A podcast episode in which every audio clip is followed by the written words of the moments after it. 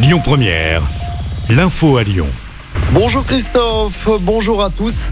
Attention du monde attendu sur les routes dès aujourd'hui. Bison futé, voie rouge dans le sens des départs.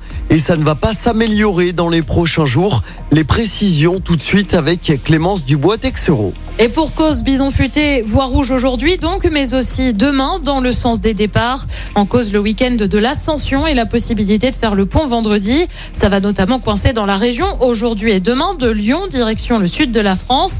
Des perturbations sont à prévoir sur la 7, mais aussi sur la 9 entre Orange et Narbonne. Il est recommandé de partir tôt le matin ou à l'inverse en fin de journée.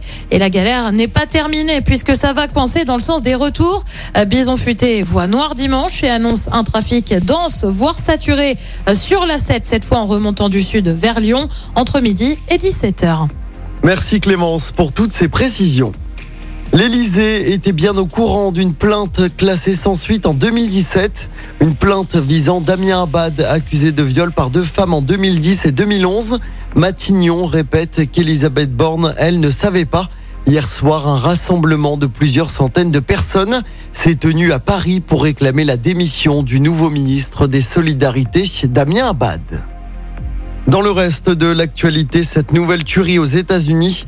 Un adolescent de 18 ans a ouvert le feu dans une école primaire du Texas, tuant 21 personnes, dont 19 enfants. Le bilan est encore provisoire. Le tireur a ensuite été abattu par la police. Quand, pour l'amour de Dieu, allons-nous affronter le lobby des armes? Réaction de Joe Biden, le président américain. En sport du basket, coup de froid à l'Astrobal hier soir. L'Asvel a perdu son premier match des quarts de finale des playoffs face à Cholet. Défaite 74 à 70. L'Asvel qui devra gagner vendredi soir lors du match 2 pour espérer un troisième match décisif à l'Astrobal. Et puis en football, Villefranche s'éloigne de la Ligue 2.